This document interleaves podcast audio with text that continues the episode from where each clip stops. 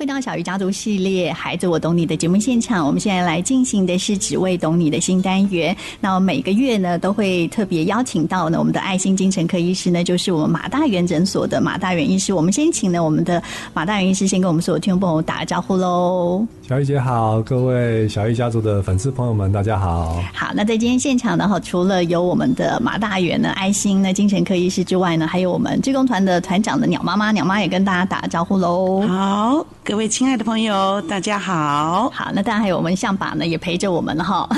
那在今天呢，我们要请我们的爱心呢精神科医师呢，马大元医师呢，和我们一起来呢聊聊犯自闭症。大家会想说，哇，犯自闭症听起来就是很广的样子哦。所以，我们是不是可以先请呢我们的马大元医师呢，为大家来介绍一下呢，什么是犯自闭症呢？然后它里面还有分成什么样子的一个不同的症状呢？你知道过去的观点哈，就分成传统的自闭症。还有叫做高功能自闭症啊，还有一个族群叫做雅斯伯格症。自闭症跟雅斯伯格症最大的差别就是在于语言的功能。语言的功能，对，自闭症跟雅斯伯格其实它差别在语言。对，通常自闭症的患者他的语言功能会比较差。嗯哼，啊，有的甚至根本没有发展出语言的能力啊。是，嗯、那亚斯伯格症的话，它的语言的功能是 OK 的。那不过，在最近一期的这个美国的诊断系统是把他们放在一起的，就叫做泛自闭症。哦，所以之前其实亚斯伯格跟自闭症它其实是拆开来的。哦，对。那这个泛自闭症，如果照英文直译的话，叫做自闭症光谱疾患。光谱什 么光谱？就是像那个呃彩虹的那个光谱啊，很特别哈。我觉得他的精神很好，就是像彩虹有红橙黄绿各种颜色。然后每个颜色又有它的声淡，就像是自闭症，它有各大症状。每一位个案的话，它的症状的多寡或者呈现出来的方式是不一样的。嗯，对，所以我们这样子来表达，我觉得会更精准一些啊。所以马医师您说的，就是我们有自闭症，它的呃那个状况是不同的，用彩色的那样分它的轻重。症状是轻重的关，用光谱来形容是吗？对，这个概、哦、用光谱这个概念来帮助大家理解啊。哦，嗯，所以其实大家这样子初听就可以听得出说，哎，其实，在泛自闭症当中，他现在是自闭症高功能的自闭症，然后帮他雅斯伯格症，然后都称为泛自闭症这样子，全部放到一个大家族。哦，那马医师，请问一下，现在有多少人受到呃这个泛自闭症的影响呢？数据上面是怎么样？以前我们在做学生的时候，说自闭症大概万分之几嘛，嗯，啊，雅思大概千分之几。那现在的话，可能是统计的因素哈，或者说大家的这个慢慢有一些就察觉度提升了。你知道最新的资料，我现在看到是二零一七年美国的资料，嗯哼，犯自闭症的盛行率是四十五分之一啊。四十五分之一跟之前的万分之几、千分之几 差很多，对，几乎每个班上都会有一位啦。其实我们刚刚有特别提到，就是说，哎，自闭症跟呃雅斯伯格症，他们其实差别在语言的这个部分。其实通常我们要怎么去判定，这他是自闭症、高功能自闭症，或是他是雅斯伯格症呢？好，这个有一些差别哈，像是以这个高功能来区分的话，通常是用智力测验，嗯哼，好，八十以上算高功能。好，但是也有难度了哈，因为我们等一下会慢慢讲到，就自闭症，你可以想象说，它的所有的大脑功能是不是这么完备的？就有些功能会特别的突出，好，比如说数学啊，或空间感。好或者画画的能力，但有些功能又特别的差，比如说语言，然后阅读的能力，嗯，所以很难用单纯的一个智能来做分辨。但是总瓜会有三大症状，好，就包括这个沟通跟语言的功能的障碍。好，我们知道所谓的沟通有语言跟非语言，他的说话的能力哈有没有跟同才是相当的哈？啊另外就是非语言的沟通，所以有一个很简单的分辨方式，就是尤其是脸部的表情哈，或者是手势，我们讲话会有手势。对不对？比如说，我们要跟一个人去介绍说要到这个便利商店怎么走，你一定会加手势去帮助自己表达。好，那自闭症这方面会比较弱，嗯，然后还有脸上的表情就更明显。好，比如说最基本就是说眼神的接触，比如一个小朋友跑到一个空间里面，跑到一个房间里面，他最先看的一定是人，然后他要看每个人他的表情，就确定这是一个生物的本能嘛，确定这个空间里的人里面有没有善意的，还是有恶意的人。对不对？这是一个本能，但是自闭症的孩子或雅思的孩子，可能一进到一个房间，他就看他最感兴趣的事物，比如说看看有没有车子，看看有没有圆形的东西，嗯好，所以他对人的兴趣是比较小的。哦。然后我们讲话的时候一定会用眉毛、眼睛，或者甚至嘴巴来去辅助，对不对？比如高兴的时候眉毛会扬起来啊，好，然后讲到不喜欢的东西会皱眉啊。但是这个自闭跟雅思这一方面就会比较少。嗯，所以简单的讲就是有点像形容起来像是有个披萨，披萨然后缺了一块，那这一块就叫做我们一般通称叫 EQ，好，就是这个社交能力。那另外一部分就是行为模式，啊，行为模式是会有这个固定或者局限的行为模式，好，比如说他会对于一些小东西特别感兴趣，哦比如说会转的东西，所以玩车车的话，他就会把车车拿起来，用手靠着它的轮子一直转，一直转，一直转，嗯，好，不会像一般小朋友会看到整台车子然后去玩，好，那这个跟社交的发展也有相关，啊，比如说一般大概。差不多两三岁的孩子，如果坐在那边玩的话，通常会玩有剧情的游戏的，是，对不对？嗯、就是比如说扮家家酒，好，就算是一一堆小汽车的话，他也会把它分成好人坏人，然后嘴巴会喃喃自语，对不对？你为什么要欺负我？我要找人帮我报仇。好，那这是很正常的孩子哦，嗯，他会有剧情，他会有角色扮演。好，但是这个如果是自闭雅思的话，就会缺少这一块，所以他的游戏就比较偏向于。这个呃旋转啊，或者排列啊这些，嗯，像这样子的情形，其实到青春期的时候，因为我们现在有很多的听众朋友是我们的青少年朋友，他可能可以也看一下，说自己是不是也有这样子的症状，就是哎，我平常的时候自己玩东西的时候，他是比较不在乎情绪的这样子的，嗯，就会呃呈现出来会比较固执啊，比较固执，比较固执，对，然后有一个形容就是叫做见树不见林啊。啊，见树不见林，树是数字的树哦，树木的树，然后树林的林。哦，就是感觉就是他好像只在乎那棵树，他不在乎整片森林，整个大大情境，对，然后会墨守成规。哦，我讲一个例子啊，比如说小朋友在学校要玩游戏的，这个游戏叫警察抓小偷。嗯，那就有一个小朋友出来说：“哎，我这一轮我当警察哦，你是小偷，你是小偷，你也是小偷。”然后他被别人说到我是小偷的时候，他就抓狂了。我不是小偷啊，你为什么说我是小偷？他没有进入那个剧情，对，没有进入，哦、没有观察到整个大情境。是。然后另外一个场景，比如说这位小朋友长得白白胖胖的，被另外一个小朋友开玩笑说啊，你是小白猪。他观察，他看到大家在笑，他也跟着呵呵呵一直笑。嗯、呃，他不知道人家是在骂他，对，没办法察觉那个情境。哦。所以甚至我们讲说，有时候小朋友有一些。习惯哈，比如像喜欢撒娇啊，是喜欢爱炫耀啊，是甚至喜欢这个告状或者说谎哈，反而这些都是正常的 EQ 发展哦。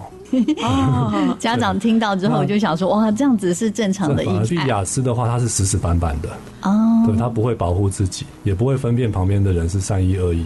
那他的告状也是照自己的游戏规则在告状，就自己的脑内的大脑里面的逻辑在告状。就像刚刚这个例子，嗯，好，他被讲到小偷，他就去告状了，嗯，他不认，嗯、他没办法理解那是游戏的一部分啊。所以其实刚刚听马医师这样特别提到，就是说自闭跟雅思的孩子，他们其实是比较不太会保护自己的。对，所以成长过程中常常受到挫折，到了青少年的时候，就会合并很多的状况，比如说自闭跟雅思的孩子，他的这个。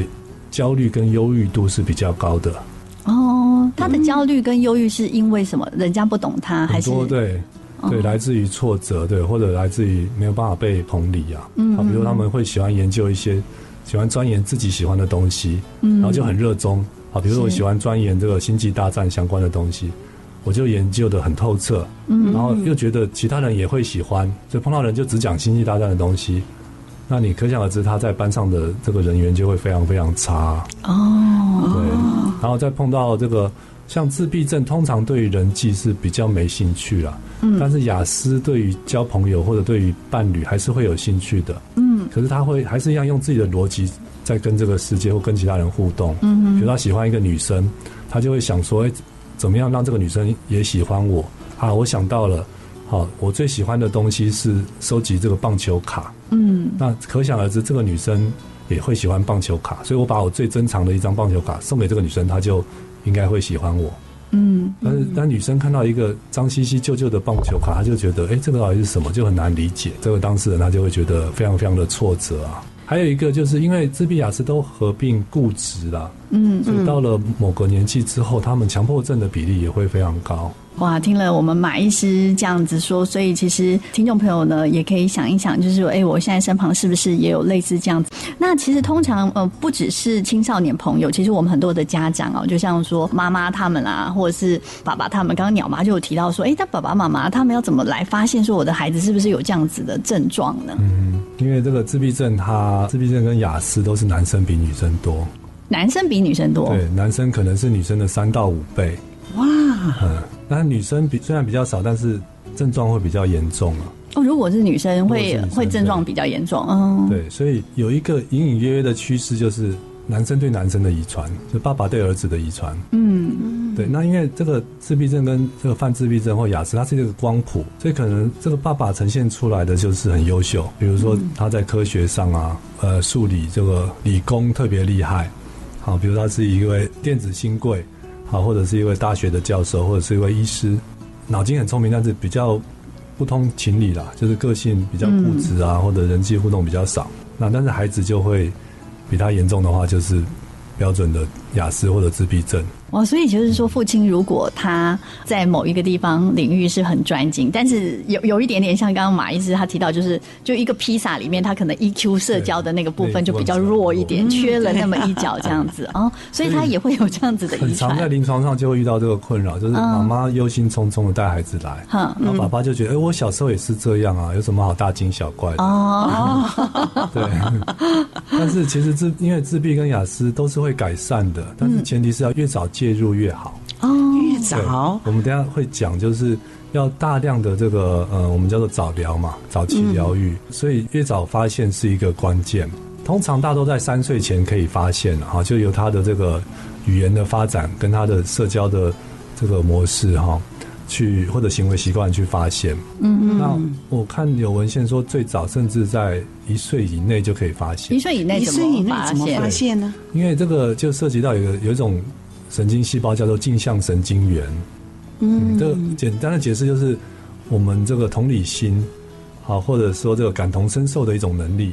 比如说你看到有一个人在打针，你也会觉得，呜，好痛，对，会有这个，对，这是一种反射。好，那自闭跟雅思的孩子这样子，这种这种神经元比较弱。哦，那最早甚至在一岁呃一个月多的孩子哦，你面向他，然后把舌头伸出来。好，或做个鬼脸，他可能会模仿你。嗯嗯哦，因为他就是天人天生就有这种感同身受或者模仿别人的行为或感受的能力。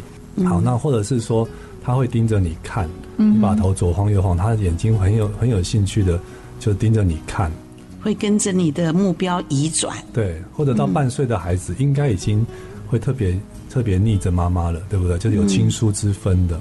嗯，好，如果这些都还没出现的话。就要非常的在意。那除了刚刚前面讲的这个社交跟这个行为模式的症状之外，就是还有一些特征，好，比如说他们可能的运动神经或者那个平衡发展也会比较弱，好，所以就比如走路会容易跌倒啊，或者跑步的姿势比较怪啊，这些或者不敢爬高啊这些的。运动之外，就是在提到就是感觉神经。那自闭跟雅思的感觉神经发展也是一样很与众不同的。嗯，比如有的人是某些某些这个感官特别的敏感，有的是某些感官特别的不敏感。好，比如说同样是拥抱的话，大多数孩子是喜欢的。嗯，但是有的自闭或雅思的孩子就会非常的不舒服，你一想抱他就会想要跑走。嗯嗯嗯。好，然后再以听觉为例子的话，呃，比如说有的小朋友特别讨厌某些声音。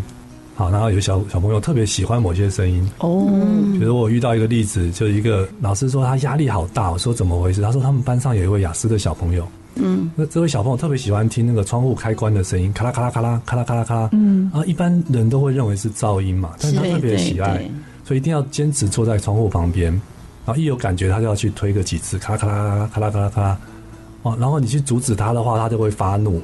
就会脸红脖子粗，然后说我要生气了，这样子，嗯，就搞得老师跟同学压力都很大，啊、嗯，这是感官上面的异常，这些都可以在蛮早的就发现了。那其实呃，就像刚刚呃马医师其实在上一段有特别提到，就是说像自闭症跟亚斯伯格症的孩子，在青春期的时候比较容易焦虑啊，呃，或是挫败感会比较重，就是他人际关系可能会比较差一点点。嗯、但是其实我们有很多的家长，甚至是我们很多的同学，其实也想要接纳这样子的孩子，嗯、那也希望说可以跟他们相处。马医师可以教教大家，就是说，哎、欸，我们在呃跟他们相处的时候，可以有什么样子比较让他。舒服的方式，然后可以让他觉得相信说：“哎、欸，我我是可以跟你做朋友的哦。”嗯，对，所以我就觉得说，一直都想呼吁说，关于这个脑科学哈，或者说心理健康的教育，其实是越早越好。我相信很多小朋友到了国高中，他都不不知道说这些是真实存在的疾病了，而且盛行率可以到这么高嘛。嗯嗯，包括自闭症、雅思啊，甚至哎、欸，注意力不足过动症，大家比较容易理解。好，还有就是这个陀瑞氏症，所以一个就是班级的营造，可能要早期教育，说确实是就是我们的社会上就每个人是不一样的，好，这是第一点，让孩子知道这样子的，如果有罹患自闭或雅斯的话，他会有什么样的特征。好，然后第二个就是要要让也是要普遍教育说，让他知道说这是没办法改变的，不是说你更努力一些啊，或者说你再想开一些啊，你不要这么计较。这些问题就解决的没有，这是天生大脑的设定。嗯嗯，好，就像你要叫一个头痛的人说，你立刻现在不准痛。嗯，呃，牙痛的人说，立刻你放松牙痛，牙齿就不痛了。这是根本办不到的事情，是强人所难的。嗯、所以反而是要相互尊重，好，就是不要试图去规劝啊或指责有这样子状况的孩子，而是要尊重他现有的这个状态。所以会有一般的这个资源教育啊，或者这个特殊教育的资源进来。因为这样子的小朋友非常非常需要这个持续的这个特殊的疗愈啊，好，包括语言方面，好，包括刚刚讲的这个运动神经发展不好，就需要感觉统合啊，好，然后最重要的是行为模式的塑造，好，就是有 OK 的行为跟跟不 OK 的行为，哈，如果是专业人士是可以去重新塑造的，好，然后再来就是人际这一块，呃，有一个治疗方式叫做人际发展介入啊。好，那就是提升这个小朋友的 EQ 的能力，它都是游戏啦。好，一连串的游戏，好，游戏中会制造各种情境，好，比如说游戏中会故意制造一些挫折，好，游戏中会故意制造一些需要跟人交流的这种这种情境，好，一阶一阶的去提升这样子孩子的能力。如果说这个可以普及到教育里面的话，我想就是包括老师或者学同学的这个包容度啊，嗯，或者跟这样子特殊的孩子的相处能力都可以提升啊。嗯，所以就是我们一般的这个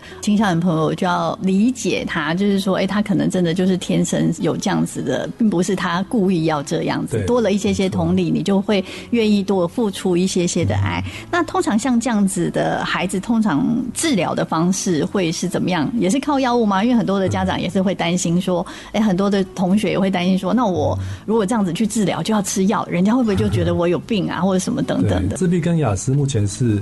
呃，真正它的核心症状本身哈，就是社交功能缺乏的这一块是比较没有药物可以治疗。嗯哼。但是药物针对一些呃衍生的状况，好，比如说很容易冲动啊，很容易暴怒啊，或者特别的固执，或者特别容易焦虑，重复性的行为，比如说有的比较严重的自闭症小朋友会打自己，这些的这个症状、情绪或者行为的症状，药物治疗是有非常不错的效果啊。那真正最有效的治疗就是早期疗愈，早期的这个呃特特殊教育，好，这个要很很密集的去去实行了。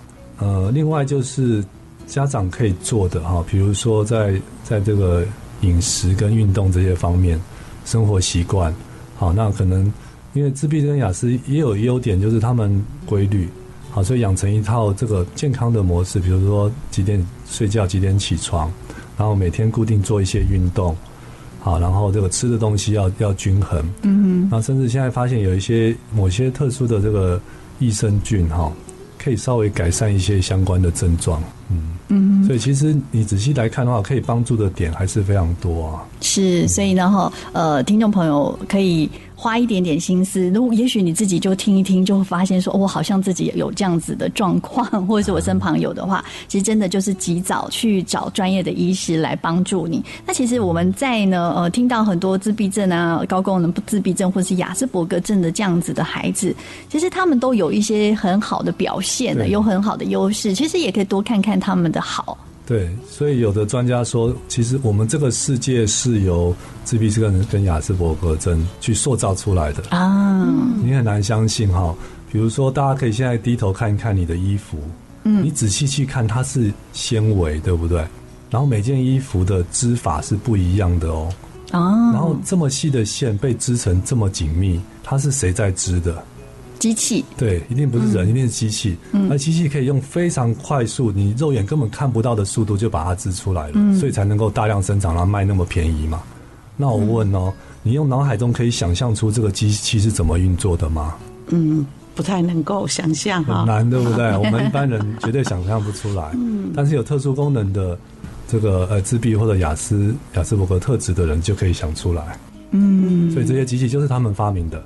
哦，这样啊？对，哇，所以他们是很棒、很厉害、很厉害。很多很多这个雅思自闭患者都有特殊功能，比如说记忆的功能啊，嗯、空间感啊，绘画能力或者音乐的能力。嗯、好，那甚至你想象，你用脑海中可以大概想象出什么是这个相对论吗？或者量子力学？嗯对不对？这么抽象的东西，我们根本想象不到。我们连那个赛口赛漏格，对不对？连那么实数虚数，像我就一直想不通，为什么数学会有虚数这种东西？但是对于某某些高功能的自闭或者雅思的患者，他们觉得那个就是很轻而易举的事情。哦，所以他们就塑造出了这些很比较深奥的学门呐。嗯嗯。好，所以其实。就算我们自己的孩子有这样的特质，都不用担心。是，我是鼓励说，把他的特殊能力去做更深刻的培养，好，比如提升难度，或找真正厉害的老师来教，或者不用管这个课纲了哈。我们他喜欢数学就一路学上去，他喜欢画画就找最棒的老师一路栽培下去。嗯，那这也许就是他一生的这个他的最最大的自信心啊，或者他的这个谋生能力的来源。对，嗯。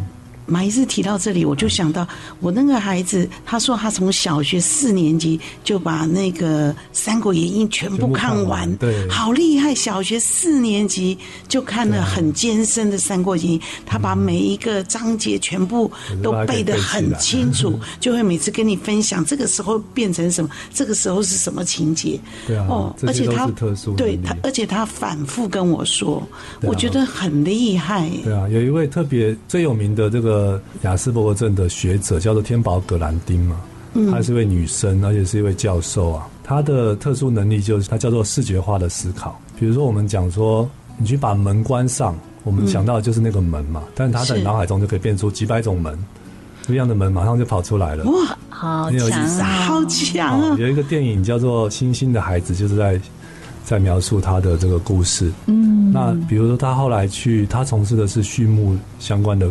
行业是哦，那他在去实习的时候，那大家都搞不清楚，很多资深的老鸟都搞不清楚今天牛为什么特别躁动。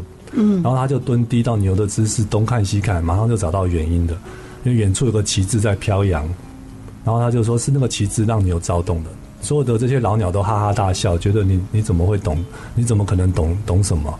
然后，但是真的把旗帜放下来，牛就安静了。哦，他就解释说，因为我的语言能力不佳，我只能用图像思考。啊，动物也是没有语言能力的，他们也是用图像思考。嗯、那远处飘飘扬的旗帜对动物来讲就是老鹰，在远古时候，嗯、老鹰是会抓小牛的嘛，那个恐惧就藏就潜藏在动物的潜潜意识里。嗯，所以他只要稍微蹲低身体，他就知道这些牛在想什么了。嗯，所以我觉得这很感动哈，就是我们确实世界上很需要这样子有特殊能力的人才啊。是是是，哇，其实哦，真的谢谢我们马大云医师呢，在这两段然后这么详细的和大家来分享这个泛自闭症，包含自闭症、高功能自闭症跟亚斯伯格自闭症。那我相信听众朋友听完这两段呢，对于我们的泛自闭症的所有的孩子或者是朋友的话，有更加的了解。那因为我觉得多了很多的理解，你就可以呢多一些的接纳，然后也可以多一些的。欣赏，真的，我觉得每一个人都是独一无二的。然后，我真的希望所有的听众朋友，不管是呢这样子的孩子，或是呢我们正常的孩子，真的要互。那在呃播出的这个过程当中呢，其实鸟妈呢，我刚刚特别分享了，偷偷的跟我们讲了一下，就是哇，其实她在陪伴青少年的过程当中呢，也遇到了很多这样子的孩子哦，可以跟大家来聊一下。好，那因为我们这个孩子叫凯凯哈，他现在啊已经十七岁了。他说他家境不好，那但是呃没有零用钱，所以他想做什么？他想打工赚零用钱。那他要去呃呃挨家挨户去看到呃这边有贴招人，他就进去，他就跟老板说我要打工。你知道他去了几个那个店家吗？他去了十几个，然后他回来只告诉我说，老板说都不要用我。他很生气，嗯嗯嗯，那马医师这要怎么办呢？哦，这是他打工遇到挫折的问题，对？对，因为这个孩子他其实呃在学校也是雅思的孩子，嗯，所以他很勇敢，我觉得他很佩服他，他都说我我要去每个店我都去啊，所以他去了十个十几个店，但是他说那我我说你有没有应征到？他说没有，没有一个老板要我，嗯，可是他对自己还是有信心，他说我明天还要去别的地方。对，好，那我先从法规上来解释。嗯，好，其实是呃，我们的对对劳劳工的话有一个保护，就是身心呃障碍保护名额。哦，好，那每个企业的话，我印象中是百分之三呐。嗯，好，那这个身心障碍就有各各种障碍，好，包括呃肢肢体障碍啊，好，视觉听觉啊，那当然也包括呃。像自闭症、雅思这一部分，嗯，嗯。对，所以呃，当然这个也是要看家长或者或者当事人本身的态度哦，因为有的人就觉得啊，我我我不要，我觉得这样标签很不好，嗯，那当然有的有的人是呃家里面经济环境不错，他觉得啊这个资源呃我来让给别人没关系，这也 OK，对，但是如果说呃有有这样子需求的话，就千万不要说就是放弃掉这个权权利啊。好，因为你有这张有这个身心障碍的这个身份的话，呃，就业啊，好，或者是一些经济上的援助啊，好，经济上的补助啊，或者是这个一些呃税务上的税务上的这个减免啊，这些都会有帮助。哦，有这样子啊，因为这个其实孩子自己，嗯，他从来不会觉得他自己是雅思的孩子。对。他自己没有这种感觉。嗯，现在我觉得申请率真的是也是偏低啦，嗯，好偏低，对。但是其实如果诊断确定的话，要申请不是很大的困难。嗯，好，那呃，在这个就业单位的话，他们其实已经会有一个名单，就是友善的企业，嗯哼，愿意愿意接纳身心障碍朋友。嗯，好，那如果从这这样子的企业开始找工作，会比较容易。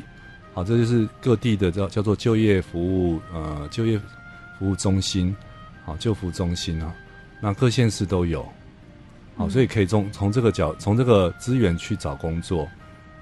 那再来就是，嗯、呃，我们讲实际的这个层面了，嗯，好，就是因为我之前在医院当主管，呃，当院长也当了七年嘛，我们常常去常常应征新进人员，我发现哇，真的是叹为观止，嗯，就现在孩子真的比较直。就不管是不是雅自闭雅思了，好，然后真的是好很直，就是你问他他什么，他就会答什么。但是事实上不是啊，你会你应征会成功，是因为呃你说了这个就是公司主管想听的话啦。哦，对 对，所以青少年会觉得这样子好像很很做作，或者说很很虚伪。可是没办法，世界就是这样子运作的，对不对？比如说，比如说，呃。我问说，主管问说，哎、欸，你对我们公司有什么看法？那可能刚好，呃，你还没有做工作，说、啊、我不知道啊，那完了，那就下一位，嗯，对不对？对。但是比较圆滑的说法就是，呃、欸，比较比较顺的顺畅的做法是，第一个你在脑海中快速的转一下，说，哎、欸，今天这个人问这个问题，他想听到答案是什么？嗯，对不对？那主管最想听到的是什么？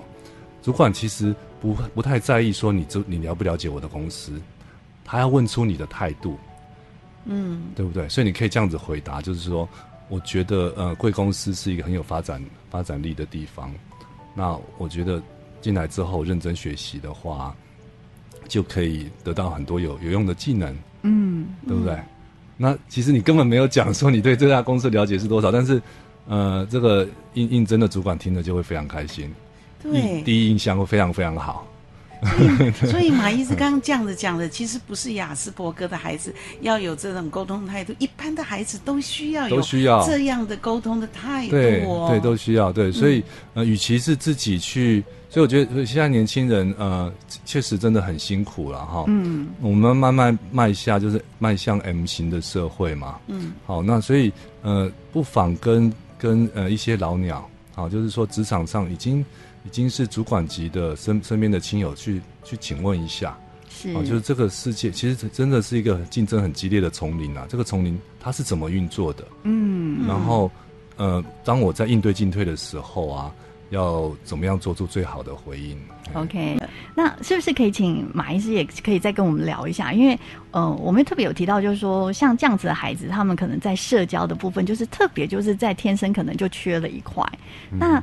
家人或是朋友怎么帮助他在社交的部分可以努力一点点，然后把它补齐？其实真的这样子就，就他们的人生就可以不要有这么多的挫败感，或是因为我们有特别提到，就是说他们在青少年的时候，可能开始他们的焦虑啊、嗯、恐慌啊，很很多其他的症状就会出现，因为他们常常都是不被肯定的，嗯、然后常常被人家，就像我们刚刚上一段听的那一首歌曲，就是大家会觉得他是一个怪物，或者是大家觉得他是不能靠近的。嗯，对，所以。嗯，我们都常常讲说叫做呃感同身受，将心比心嘛。可是这个用在自闭雅思就会就会不合适，嗯，因为你实在就无法感受，就是当事人他的感受，因为整个神经系统都不一样，嗯，那更没有办法将心比心了，嗯、对不对？不然如果说我们用这个角度思考，我们很容易就就会误解，就会说，哎，我都做得到，你为什么做不到？是，我都不在意，你为什么要在意？对不对？嗯、那这样子就会。就会产生很多的这个争执。好，那小玉姐提到说，这个提升 EQ 这一部分，那现在最呃最盛最有效的一个治疗模式叫做人际发展介入。嗯，好，那它有一个很大的不同，就是像比如说感觉统合的话，呃，通常就是孩子在治疗室里面接受治疗，但是这个人际发展介入的话，通常会邀请家长进去进教室，对，因为、嗯、因为他认为呃。一个礼拜这一一两个小时的治疗，然后其他回到外外面的世界，有更多的时间是原来的状态的话，那效果会有限。嗯，嗯，所以他一定要把身边的人都接都呃，让身边的人都可以得到同样的训练啊，回去回到家里面继续用同样的模式。好，那这个人际发展介入它其实是很轻松的，它都是游戏。好，有分成六阶或者十二阶，就是有有一阶一阶的的有不同的游戏哈。那借由游戏的方式来让孩子成长，好，那呃最最重要的目标就是提升 EQ 啦。是。那其实每个人都一样哦，你大家仔细想，我们的 EQ 是怎么来的？第一个就是自己的经验，对不对？我曾经讲这句话，哎，那那个人眼前的这个人很生气，掉头就走了。我知道这个话不 OK，嗯，对不对？我曾经讲这句话，另外一句话，哎，这个人很开心哦，那这句话是 OK 的，嗯哼，嗯哼，这是自己过去的经验，对。对不对？然后第二个就是其他人的示范，好，所以我们会很早就会就会教孩子说，你要观察别人，好，甚至甚至不一定观察别人，你也可以观察这个影片中的人，是。对不对？就是呃，比如说影片里的人被霸凌了，诶，他讲一句话就很成功化解了，诶，你觉得不错，你赶快把他学起来，嗯，嗯，比如小朋友胖胖的，他的同学有点欺负他，就说啊，你好胖哦。然后他就那个小朋友就就说啊，对啊，我昨天才才坏一个体重计，然后旁边的人哈哈大笑，哎，那你就学到说，原来是我只要顺着别人的话讲，就可以很轻松的化解掉本来有可能是一场霸凌，嗯、对，那你就赶快把它学起来，好，记在脑海里，甚至要把它写在你的这个笔记本里面，好，这个叫做社会参照，是，好，所以会一直鼓励孩子去。去呃参考去学习周边 OK 的行为，OK 的言语跟不 OK 的行为，不 OK 的言语去做一个分辨。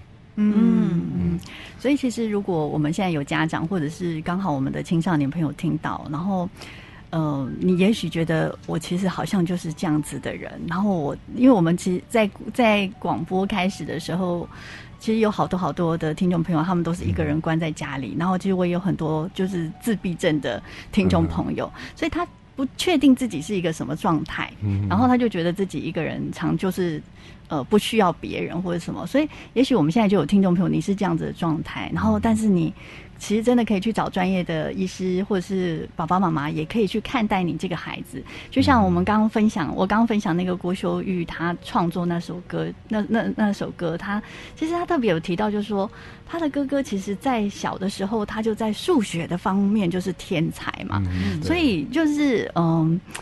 怎么样子？就像刚刚马医师有提到，就说，哎，怎么样子？我就是发现我的孩子，哎，其实他的专才在这里，我就不要要求他跟一般的孩子一模一样，我不要要求他五育都要均衡啊。你这一科考不好，国语真的超烂的，然后我就专心让你学数学或是自然。嗯、所以其实这也是一个哇，你家里有一个很棒的天才哎。对啊，所以小玉姐讲的没错哈。我觉得有两种状况，一个就是这个自闭跟雅思，另外一个叫做学习障碍。嗯，就这样子的孩子都不是都不适合五育并重啊。嗯，他们本来就是有像披萨一样缺了一一个角，或缺了两个角，缺了三个角，啊，那个角是补不回来的，反而是要加强他其他的能力，他未来的呃成就感，未来的工作就是就是他的优势能力，从从里面去发展出来的。嗯、呃，前面有提到说那个电影，嗯、欸。叫做《星星的孩子》，嗯，啊，嗯，就是讲述天宝葛兰丁啊教授他的故事。那他在呃早期就也是一样，就是一般的国民教育都会各科都都会要求嘛。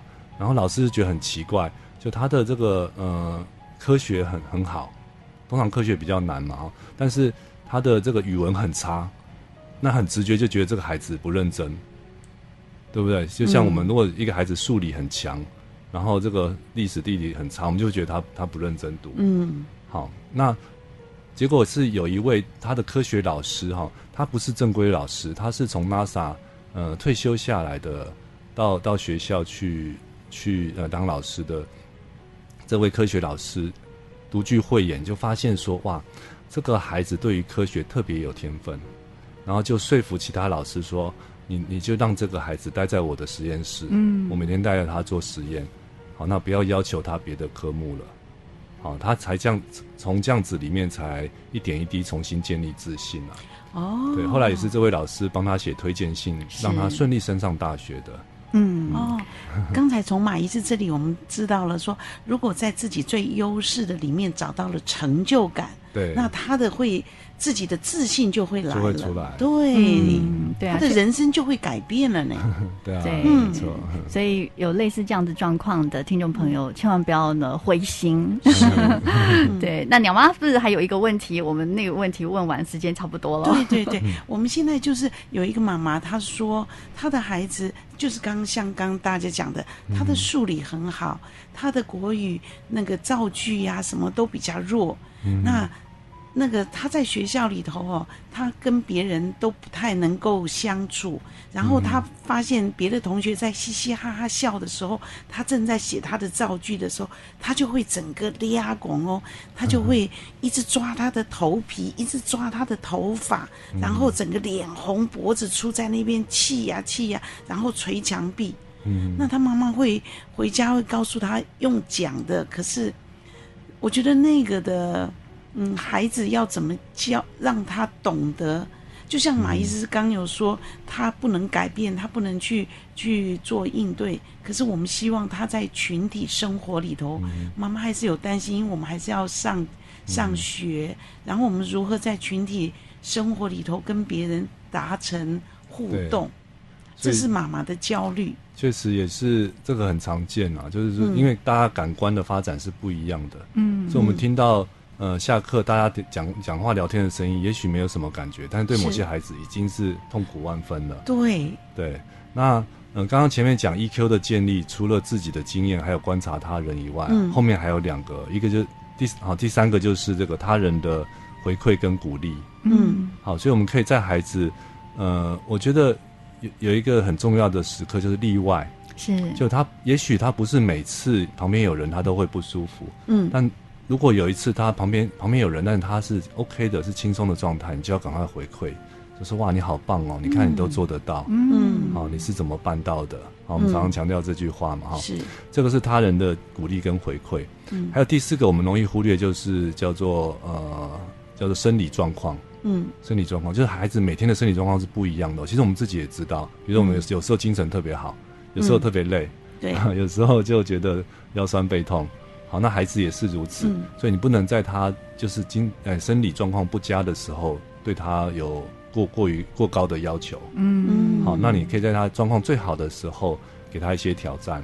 嗯，那真正很糟糕的心生理状况，比如说一直都是很强烈的情绪化，那可能就要用呃呃适当的药物来调理他的生理了。嗯，对。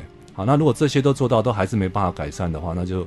我我就建议说，真的就是要因材施教啊，可能他比较适合、嗯、呃在家里的自学这一类，嗯、或者是小小班级的方式。嗯嗯，所以马医师告诉我们很多的不同的方法可以去做。那我相信妈妈都想要跟大家一样，不要被这个孩子跟别人不一样，嗯、所以他想要跟大家一样。那这是嗯、呃，多鼓励给他不同的方向去试试看。对，而且讲了一个最重要，在他情绪好的时候，可以给他一点刺 激，或者是像那个人际发展介入，嗯、他会一直创造很欢乐的时刻。嗯，当孩子大笑的时候，你去让他做一些学习。通常效果都非常非常好。嗯，好棒！今天的对嗯新发现。嗯，所以呢，在今天呢，非常的感谢我们的这个马大元诊所的爱心精神科医师，然后特别呃特别呢，后和我们分享的这个犯自闭症。那当然，嗯，我刚刚其实有特别提到了，就是说，哎，其实也许你家就有个天才。那我们刚刚其实这位呃听众朋友，他也特别，他就说，呃，非常感谢你们制作的这个主题，可以让小朋友呢提早面对这个。问题，那也可以学会如何面对这一些天才，真的好，谢谢我们的这个。